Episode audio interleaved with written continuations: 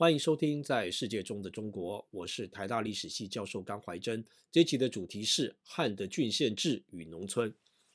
上世纪八零年代以来，从战国到秦汉的历史变化被归纳为编户齐民。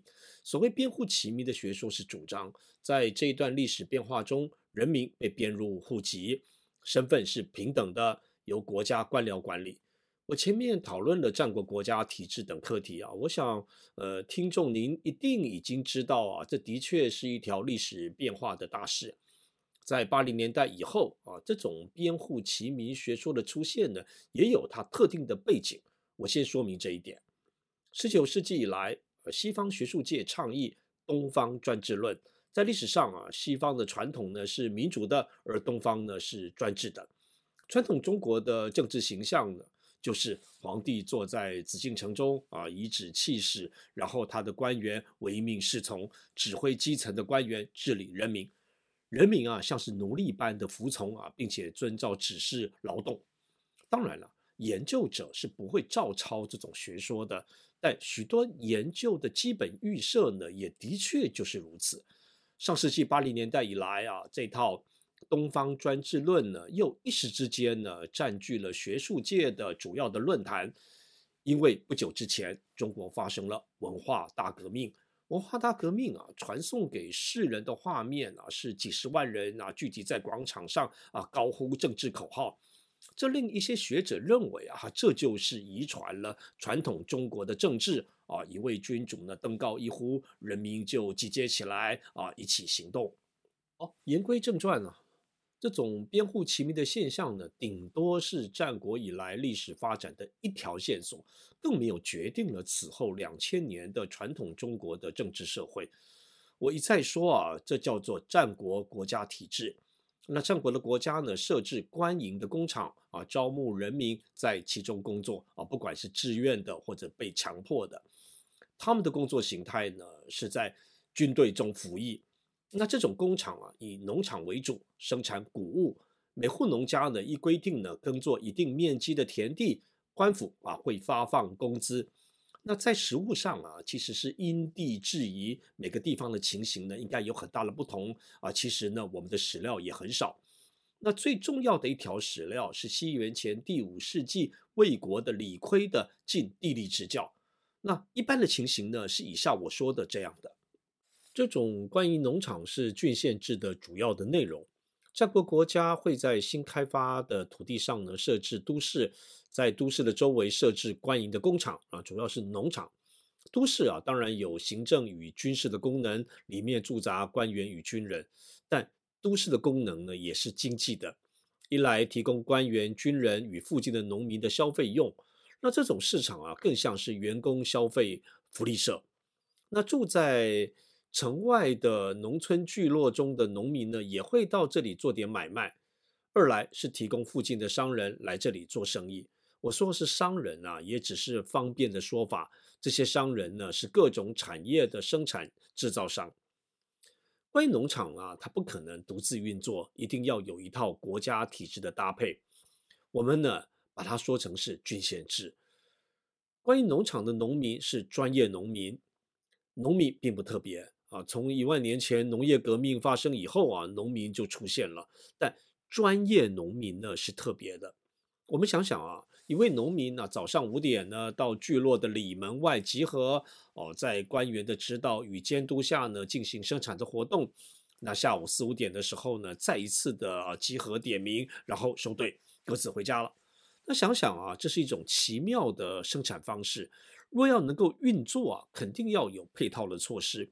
那过去一直有人说，传统中国是一个农业社会啊，这也没错，但不可能有纯粹的农业社会。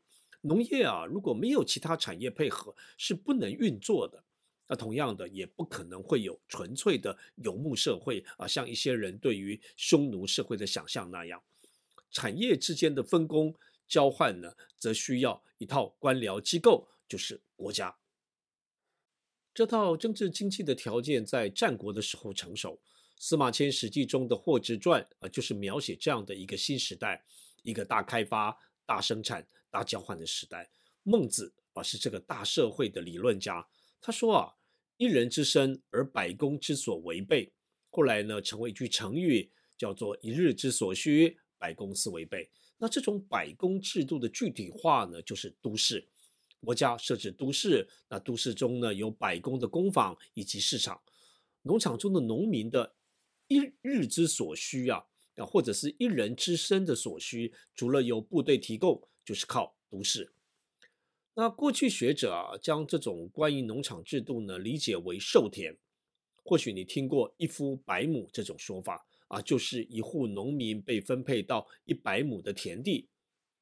过去啊，我在念书的时候呢，读到这条史料呢，想象的是啊，农民之家啊，兴高采烈的啊，来到了这一百亩土地，那开始呢耕作啊，并且展开他们的新生活。但后来啊，我多做了一点研究呢，才知道啊，这位农民呢，跟是跟着部队啊，来到了一片荒地啊，他所分配到的那一百亩啊，是荒地。部队啊，开始盖宿舍啊，整理荒地，在以后几年间呢，是完全没有收成的。那作为军人的农民啊，只能靠部队啊发放食物啊、衣服啊，当然耕作用的种子、锄头等啊，也都是部队发的。总要过个三五年才开始有了收成。那契约上说呢，一户农家呢耕作一百亩，那到底是不是一百亩啊？其实并不重要，反正呢，农民呢要以一百亩的额度呢缴田租，然后啊，农民可以自由的处分他所生产的谷物啊。当然，除了当主食之外呢，就是把它给卖掉嘛，换取钱币。但农民呢也只有一个选择，就是将谷物呢卖到郡县都市中的市场。这种市啊是官营的，交易价格呢也是官定的。那这种买卖啊，其实更像是啊官府呢对农民呢发工资，农民呢拿生产物来换工资。这种制度呢，应该是从部队呢发工资啊演变而来的。那部队的原理是，他要负责军人的一切生活所需啊，除了吃住呢，还会发衣服啊，或者现在是发点香烟啊什么的。那要运作这种制度啊，要有一大批的经理的部门，其实是浪费军队的资源嘛。那接下来呢，啊，部队呢就会改发工资啊，同时呢设置一个贩卖部或说是福利社，军人呢拿钱去福利社呢买他要的啊东西。那在这种情况下呢，福利社的货品的定价是依据军人配给的原则。而不是呢供需原理下的商品的法则，这时候的军人手上的货币呢，也更像是啊军营内部呢所使用的一种代币。战国时期以来的官营农场呢也是这样的，所以说呢我们发现啊，从战国到汉代的农民呢，大量的使用钱币，这不是因为啊这个时期的商品经济有多发达，而是这种。官营农场的普及，那操作这种货币的不是商人，而是国家的官僚。只是这套制度一开始就出问题了，国家的如意算盘很快啊就失算了。像呃前面我举到的这个李悝的《晋地利之教》所说的啊，我就以李悝的例子来说明。他说啊，一户农家呢耕种一百亩的田地，一年收成粟啊一种小米是一百五十担。农民要缴租十五担，一家呢又吃掉了粟九十担，于是呢剩下四十五担。官府的收购价啊是一担三十钱，于是呢他换到了一千三百五十钱。农民啊拿这笔钱呢要去付农场祭祀啊所需要的费用啊是三百钱。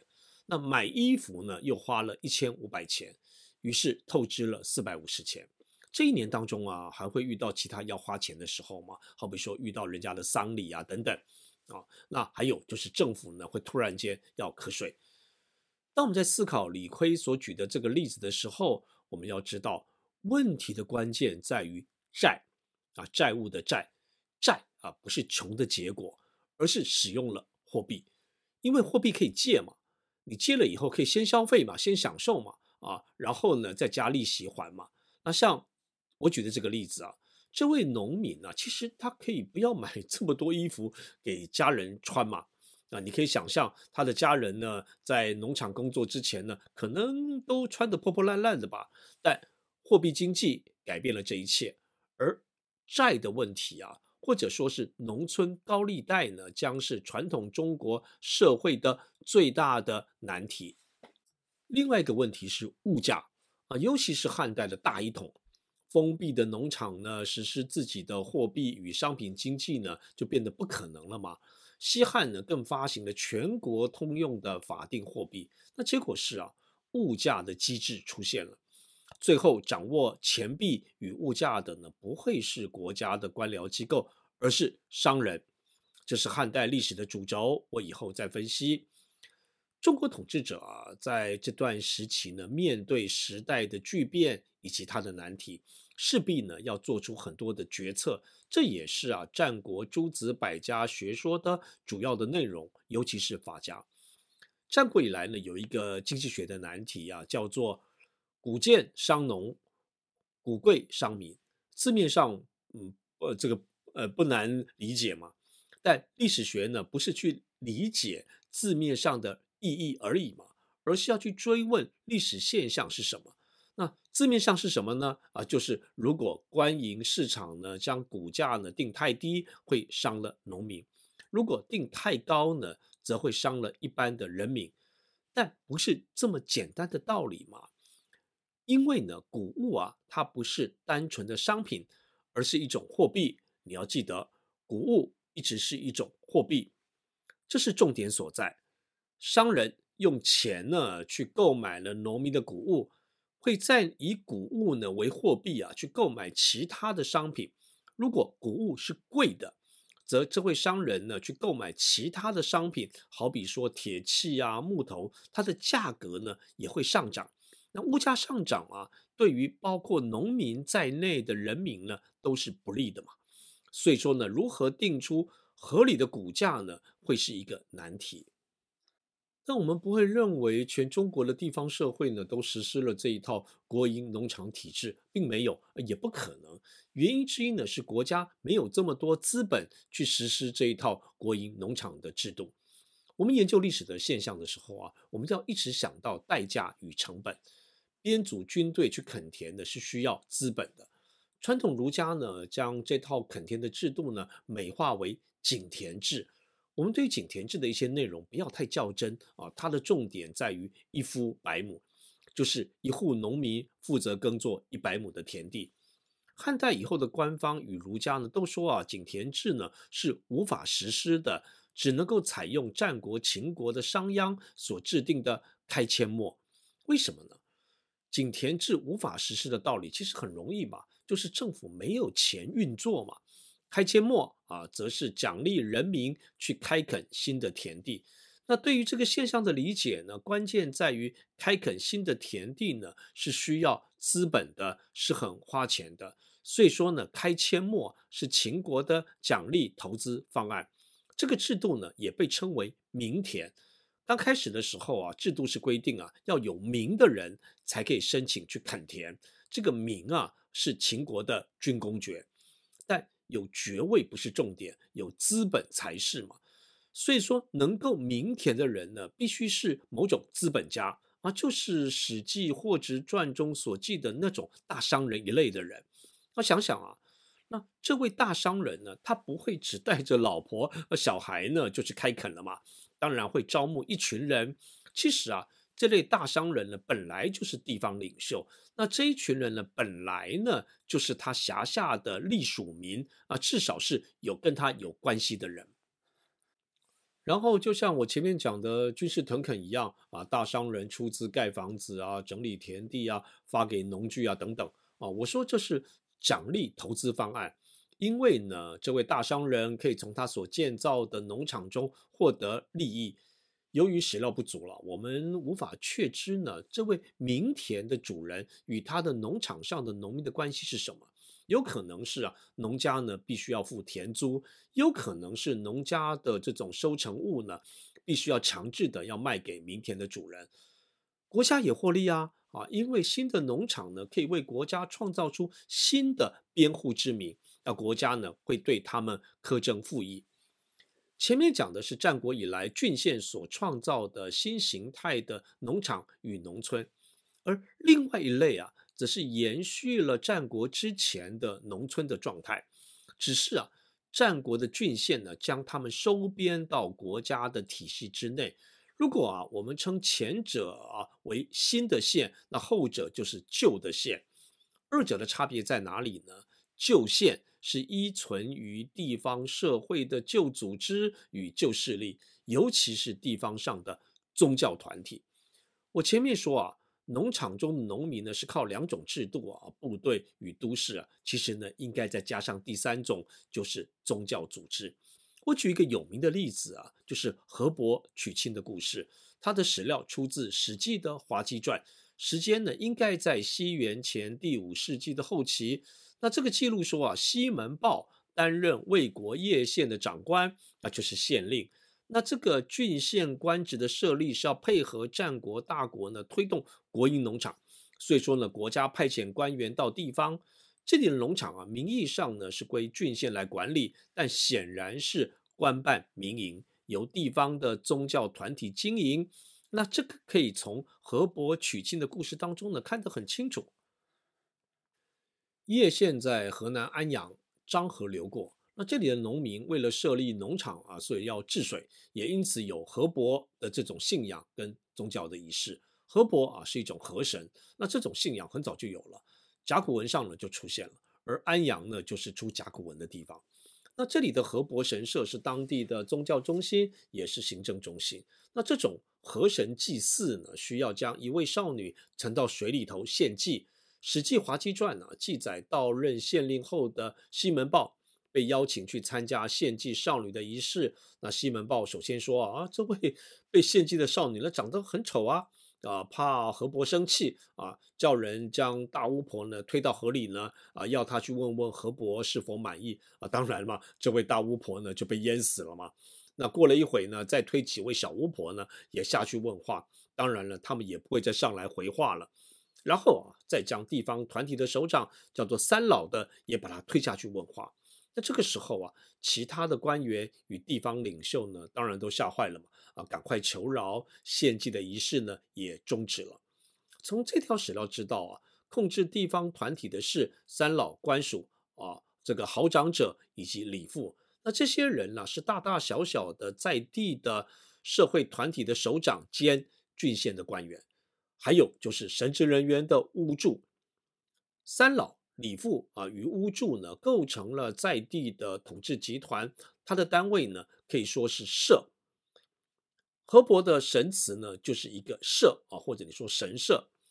在平常啊，三老所领衔的地方的统治集团呢，向里民收钱，以维持这个河伯神社的运作。而神职人员呢，则负责祭祀河伯。我们也不用呢，因为河伯娶亲的故事呢，而将这种神社的组织啊，都把它想象成好像很邪恶。他们是自主性的社会团体啊，除了举办宗教活动外，也执行一些共同的啊这个共同体要尽的一些职能。除了生产上之外啊，也包括像社会救济啊等等。在汉代啊啊这种基层社会的组织盛行啊，由富农的阶级的农家来领导，以宗教活动为名目呢进行活动。那被学者拿出来讨论的有名的是东汉的傅老丹啊，各位可以在网络上呢查到。那么话题再回到编户齐民，编户齐民一词啊，其实是现代史学所发明的，史料常出现的是编户、编户之民的用语。齐民一词呢，在历史上呢也是罕用的，因为呢当时的人民的身份其实是不齐的。我们不能将汉皇帝制度所治理的人民认为是齐民啊！我想或许啊，这是出自于上世纪的文化大革命呢，而对于传统中国社会的一种想象吧。若说汉代的人民呢都是边户之民啊，啊，这也是错的。那、啊、这是对于汉的政体的一种错误的认识啊，因为汉所治理的人民当中还有一大类人呢是四夷。过去的中国史啊，突出了汉代在统一中国上的角色，而认为呢，这个统一的国家呢，创造了汉民族，而人民呢，都被编入了户籍当中。这种想法是不正确的。我们不要忘了，汉代还有一类人呢，啊，就是我说的四夷，他们到底啊归不归汉的郡县治理，是一个历史学要探讨的问题。无论如何，他们不是编户之民，他们是以部族的形态存在，并且与汉建立政治关系。而我们对于编户齐民的认识的问题啊，也不在于编户之民的比例啊，他们到底有多少？就是我们也早就知道汉代存在非编户之民嘛。所以说呢，我要讲的重点呢，在于对于郡县化的长期趋势的认识。二十世纪的中国史普遍认为啊，从先秦到秦汉的历史的变化的主轴是从封建到郡县。这种说法当然有道理啊，不会是错的。若我们将这里的封建理解为州封建，但它会让我们忽略了从战国时期以来的另一条历史变化的脉络，甚至可以说是主轴，就是封建化。那这个封建化的说法呢，会与周封建的封建混淆嘛？所以说呢，我更愿意说是部族化啊，或者是套用日本史的用语呢，说这是不明智的发展。我们不要只看到战国以来的国家，通过它的政治、军事力编组人民，它是有它的界限存在的啊。就像我前面所说的，但至少同样重要的是，承袭了先秦的变化，汉到西晋的五百年的历史变化的大方向是自主的与自治的农村将成为主流，相对于郡县所设置的吏，这种新形态的聚落。被我们通称为村，村的特色呢，在于它的自立与自主性，还有许多人民呢会成为豪族庄园下的成员，而脱离了郡县的支配。还有就是所谓的四夷的部族，将会成为基层社会的一种普遍的形态。中国北方的地方社会呢，会逐渐的转型为部族制。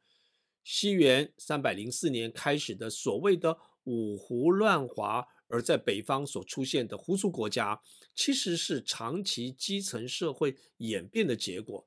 那这些历史的变化都会是我以后的主题。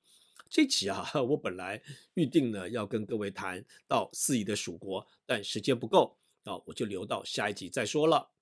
历史是芸芸众生的真实生活的记录。我希望你觉得它很有趣。我是甘怀真，我们下一集再见。